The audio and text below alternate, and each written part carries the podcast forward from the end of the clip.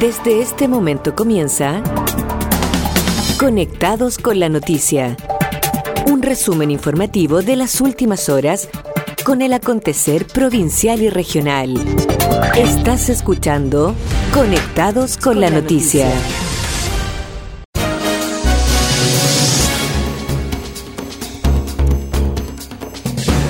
Sean bienvenidos al resumen de informaciones en la 106.1 FM en la Noticia Radio. Desde ahora revisamos los hechos más relevantes de las últimas horas en la provincia, región y en el país. Los invitamos a seguirnos y compartir en las redes sociales, donde nos encuentran como arroba en la noticia FM y en la web en www.enlanoticia.cl.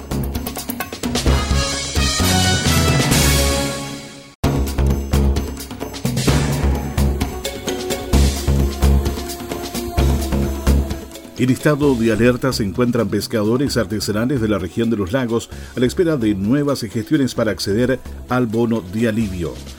Gobierno anunció la extensión del IFE universal y nuevo subsidio al trabajo. Este miércoles parte la vacunación con dosis de refuerzo en la comuna de Castro. Analizan posibles soluciones económicas para apoyar a familias de Bucao afectadas por la escasez del producto macha. Contraloría da luz verde al proyecto de reposición de la Escuela Rural de Compo en la comuna de Quellón.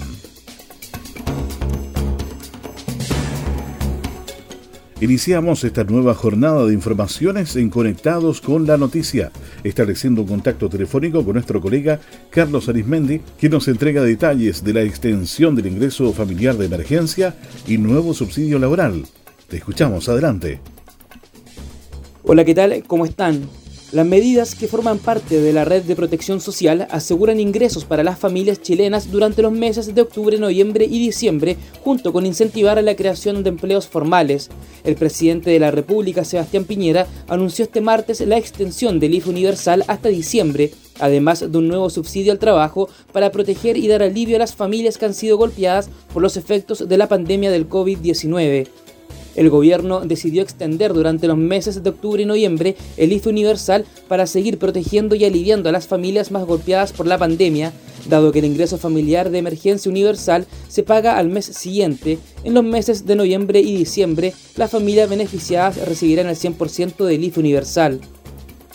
Como la situación de la economía de nuestro país está mejorando y muy significativamente. Y eso es una buena noticia y es mérito de todos y todos debemos sentirnos contentos y orgullosos de lo que juntos hemos hecho.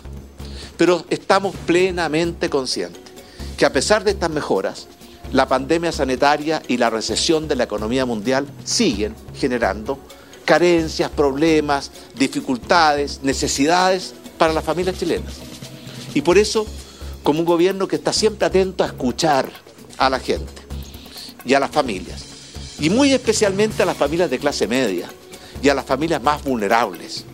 Por estas razones, manteniendo lo que ya está aprobado por ley y recogiendo conversaciones, planteamientos de Chile Vamos, como gobierno hemos decidido extender durante los meses de octubre y noviembre de este año el IFE universal, de forma de proteger y aliviar y seguir acompañando a la familia chilena. Dado que el ingreso familiar de emergencia universal se paga al mes siguiente, en los meses de noviembre y diciembre de este año, las familias beneficiadas van a recibir el 100% del IFE universal. Además, el jefe de Estado anunció la creación de un ingreso laboral de emergencia que consiste en un subsidio mensual que se pagará directamente a los trabajadores que encuentren un empleo formal durante este año 2021. El subsidio se pagará directamente al trabajador y se sumará a las remuneraciones que ellos obtengan. Para las mujeres, las cuales han sido las más afectadas por las pérdidas de empleo, el monto de este subsidio al trabajo pagará un 60% de su remuneración con un tope mensual de 250 mil. En el caso de los hombres, este subsidio será de 50% de la remuneración con un tope de 200 mil mensual. Podrán acceder al subsidio todos los trabajadores que perciban un sueldo igual o inferior a tres ingresos mínimos. Informó Carlos Arismendi, estamos en la noticia.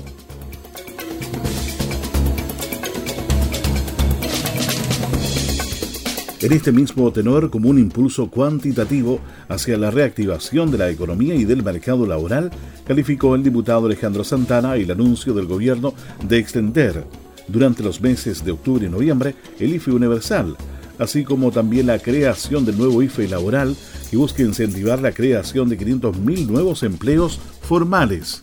La medida anunciada este martes por el presidente de la República, Sebastián Piñera, apunta a fortalecer la red de protección social impulsada por el gobierno para hacer frente a la crisis producto del COVID-19. Dado que el ingreso familiar de emergencia universal se paga al mes siguiente, los meses de noviembre y diciembre, las familias beneficiadas recibirán el 100% del IFE universal hasta fin de año.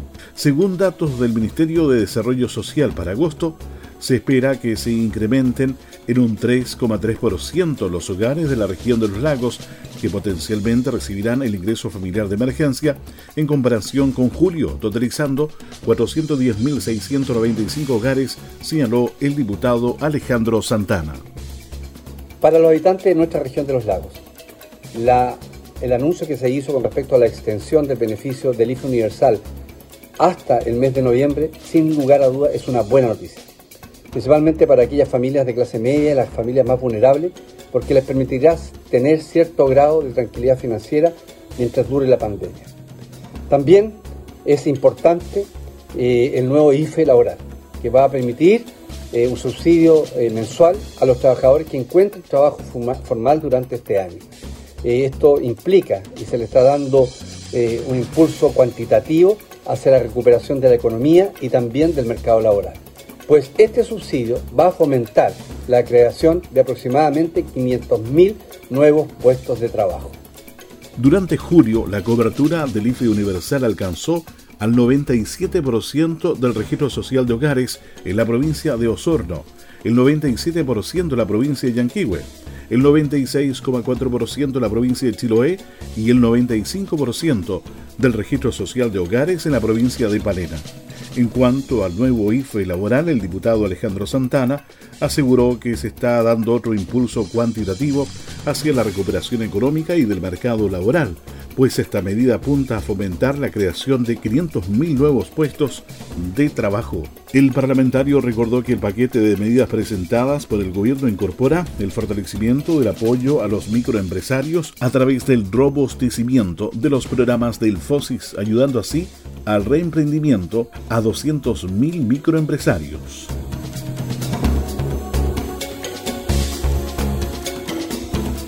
Hoy miércoles, jueves y viernes se continuará desarrollando la campaña de vacunación contra el COVID-19 para los vacunados con primeras dosis Sinovac y Pfizer entre el 28 de junio y el 11 de julio en la comuna de Castro. Así también para los varones mayores de 45 años que recibieron la primera dosis de AstraZeneca en esa misma fecha.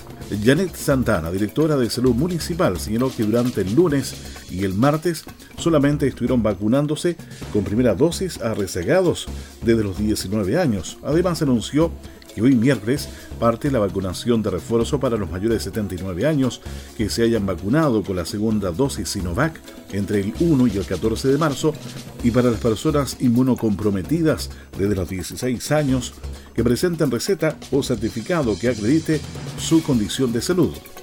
La invitación es que la gente pueda vacunarse en los centros de vacunación, que en este caso es el gimnasio fiscal. Tenemos ahí como seis duplas esperando a los usuarios para esta vacunación. También vamos a estar con grupos, digamos, de vacunación desde los centros de salud para los pacientes que son postrados y los pacientes que son que no que tienen algún tipo de problemas de movilidad. Esas personas sí se van a poder ir a vacunar en domicilio. Si no llegan desde el centro de salud y no están en control con el centro de salud, podrían perfectamente avisarlas para que el centro se acerque y los vaya a vacunar. En este último caso, Santana precisó que son parte de este grupo objetivo quienes sean trasplantados de órganos sólidos, precursores hematoyéticos o con cáncer en tratamiento y que hayan completado su esquema de vacunación hasta el 31 de mayo. Por último, recordó que el operativo de vacunación COVID-19 en las islas de Kewi y Chelín para rezagados que se suspendió la semana pasada por condiciones climáticas ha sido reprogramado para hoy miércoles. Es así como entre las 11 y 13 horas el equipo de salud rural se desplegará en la posta de Kewi y las estaciones de salud rural de Peldehue, San Miguel, sector Estero y en la posta de Chilín. Seguimos revisando las principales noticias de la jornada de la 106.1 FM para Castro, Dalcahue, Chonchi, Buqueldón y la isla de Quinchao.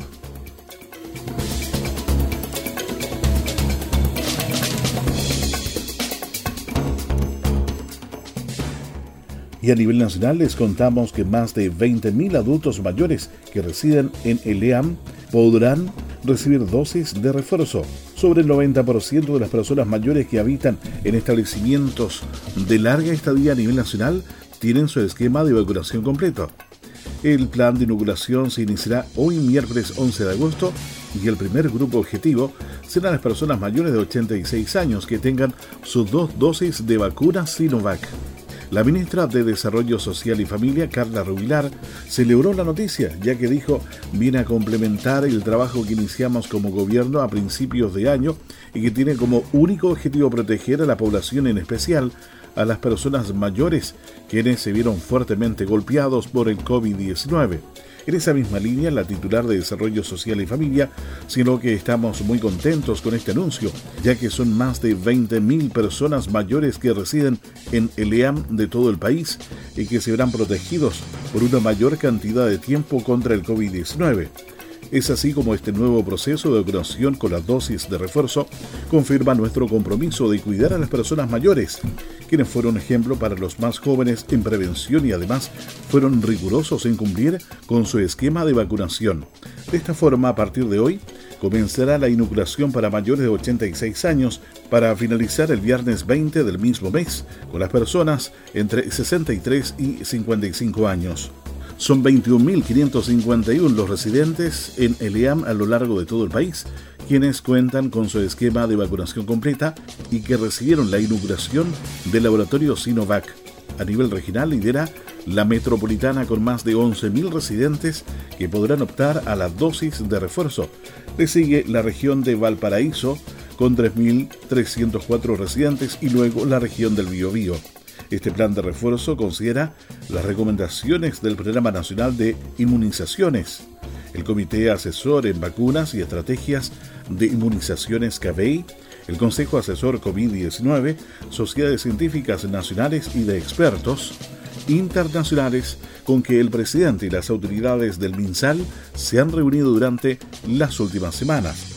Respecto al proceso de vacunación en el país, se han vacunado con dosis única y primera dosis más de 13 millones de personas. En tanto, 12,2 millones de personas completaron su esquema de vacunación con dosis única o segunda dosis.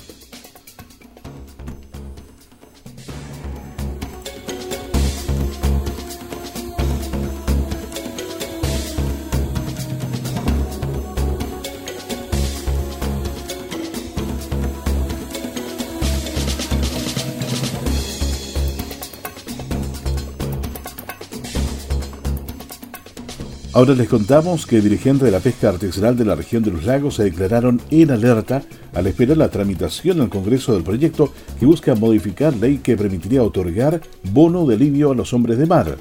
Detalles al respecto nos entrega nuestro corresponsal Alejandro Vázquez. ¿Qué tal? ¿Cómo les va? Un saludo cordial para todos ustedes. Luego de no encontrar respuesta en el Ministerio de Economía por la solicitud de un bono universal para los pescadores artesanales, los dirigentes establecieron contacto con parlamentarios de la región. Luis Adue, vocero de la CONAPACH, confirmó que la esperanza está puesta en la tramitación de un proyecto ingresado al Congreso. Adue recordó que los pescadores nunca pidieron el bono, sino que se trató de un error comunicacional. Los 22 parlamentarios dijeron de que era un bono para los pescadores artesanales que cumplían con el registro pesquero artesanal. Lamentablemente no fue así, se fue achicando, se fue achicando, hasta que al final dijeron que era solo para los, pescadores que tenían iniciación de actividades.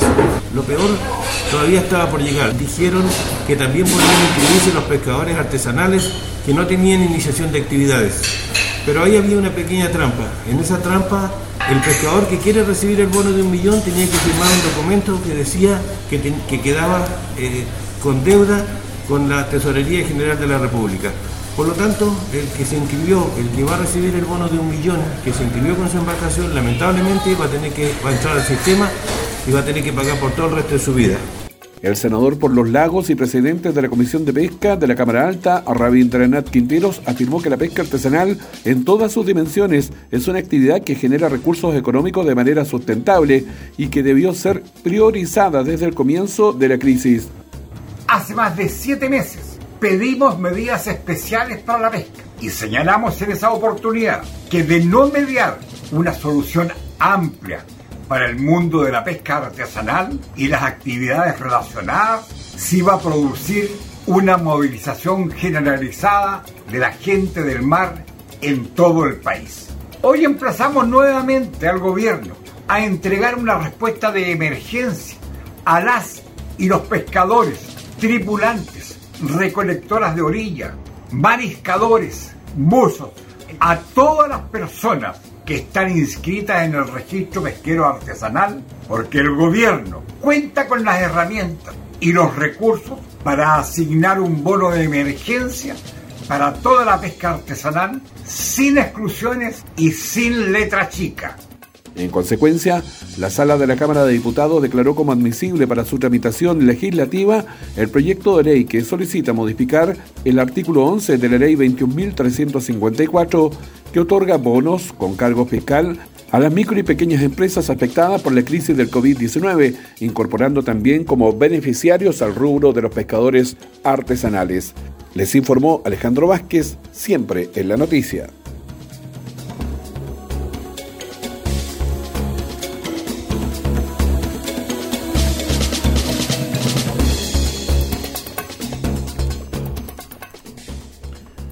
En este mismo ámbito, pescadores artesanales de la comuna de Chonchi tendrían buenas noticias por el tema de la marcha luego de viajar a la región metropolitana. Los hombres de mar fueron acompañados por el alcalde Fernando Yersun, quien sostuvo diversos encuentros con diferentes personeros de gobierno con el fin de buscar una solución a esta situación.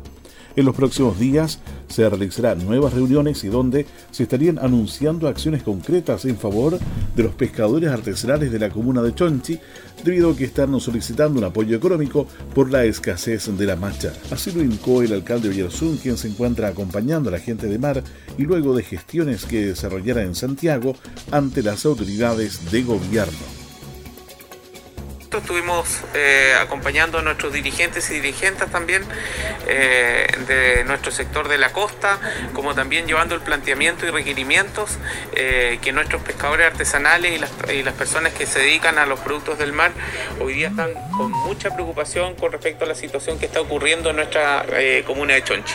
Por lo tanto, hemos sostenido una reunión donde se han podido plantear diferentes inquietudes, diferentes requerimientos, algunas de corto plazo, otras de mediano eh, plazo de poder eh, ser establecidos por el Ministerio de Economía y por los organismos que dependen del Ministerio de Economía para poder eh, entregar herramientas necesarias para que las personas puedan avanzar en sus emprendimientos, puedan avanzar en los productos que ellos extraen. Se les dio a conocer situaciones súper específicas con respecto a los códigos establecidos también que establecen para cada uno de los productos, pero creo yo que nos vamos con, con, la posibilidad y con la oportunidad de poder avanzar en los próximos días en, la, en, la, en una mesa. Por su parte, José Pedro Núñez, director ejecutivo de Indespa, también entregó detalles de la cita. Una gran reunión, eh, yo me voy muy satisfecho, hemos estado conversando junto al alcalde, junto al ministro de Economía y junto a la subsecretaria de Pesca para buscar eh, distintas alternativas de ayuda a la zona y a la comuna de Chonche y particularmente a caletas como Cucao. Nosotros estamos muy conscientes que existe eh, mucha expectativa de parte de todo el sector artesanal de las distintas ayudas que podemos dar y por eso estamos trabajando con muchas ganas, con mucho esfuerzo y prontamente van a ir dándose distintas líneas de acción en beneficio de la pesca artesanal. En la reunión estuvieron presentes el ministro de Economía y la subsecretaria de la Pesca y Agricultura, ocasión donde los representantes chonchinos insistieron en buscar alternativas que les permitan obtener sustento económico ante este difícil escenario producto de la escasez de la macha.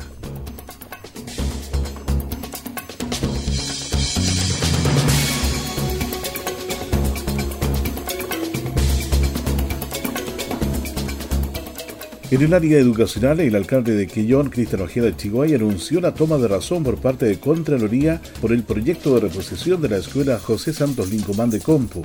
Se trata de un proyecto que por años ha sido esperado por la comunidad de dicho sector, quienes perdieron la escuela tras un sin siendo ocurrido en el año 2013. Con esto se da luz verde al proyecto que entrará próximamente en etapa de adjudicación.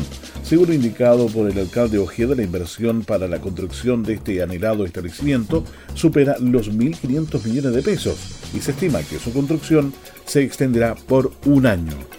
La buena noticia es que ya Contraloría ha dado la toma de razón positiva para todo el proceso de adjudicación, para que así se pueda hacer la construcción de esta escuela que estamos esperando muchos, muchos años. Así que un abrazo a toda la comunidad escolar, al centro de padres, a los alumnos, a las alumnas, a su directora Sandra Jimena Antipani, también al, Fondo Coiwin, porque nos acompañaron a muchas reuniones, al Departamento de Arquitectura que nos ayudó a sacar adelante este proyecto en conjunto con los profesionales de Quellón.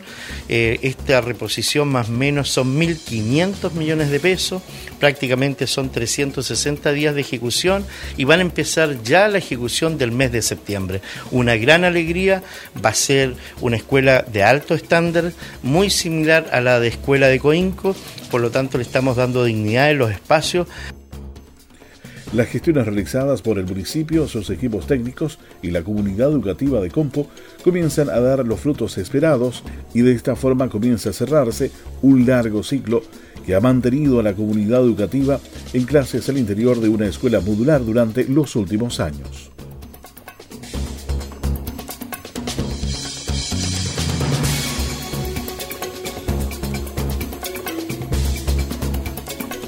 En otro plano de las informaciones, el Ministerio de Obras Públicas inició un plan de pesaje de vehículos de carga en las rutas de la región de los lagos. El objetivo es cuidar la infraestructura para evitar accidentes o cortes de caminos.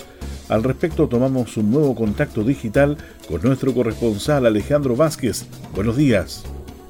¿Qué tal como les va? Un saludo cordial para todos ustedes. El objetivo es que los vehículos que transitan por la ruta respeten los límites de tonelaje máximo permitido. Por ello, se puso en marcha el plan permanente de pesaje del tramo Puerto Montt-Pargua, área de alto tráfico de transporte pesado hacia y desde la provincia de Chiloé y también hacia Calbuco. El Ceremi del MOP, James Prime, se refirió a este tema. Y lo único que queremos es salvaguardar nuestra infraestructura, nuestra conectividad. Así que iniciamos este proceso, acabamos de estar en la Romana, en la Ruta 5, específicamente en el área de la concesión, para fiscalizar la sobrecarga en nuestra ruta. De los camiones que vienen desde el norte, que van al puerto San Antonio y Calbuco, que siguen a la provincia de Chiloé. La Dirección de Vialidad tiene bajo su tuición en todo el país más de 85.000 kilómetros de caminos públicos y 6.835 puentes, de los cuales 3.292 tienen al menos un elemento de madera.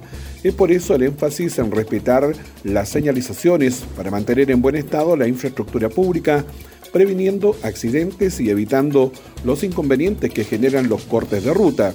El Ministerio de Obras Públicas posee en la región tres ruedas móviles para agilizar las fiscalizaciones, labor que se efectúa junto a personal del Ministerio de Transporte. Les informó Alejandro Vázquez en la noticia.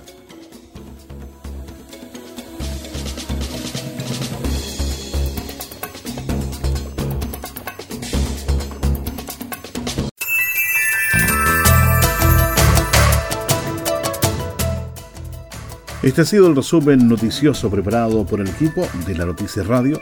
Recuerda que esta y otras informaciones las pueden revisar a cualquier hora del día y desde cualquier lugar en nuestras redes sociales y en www.ilanoticia.cl. Nos reencontramos en otra ocasión con más informaciones locales y siga atento a la programación de la 106.1 FM.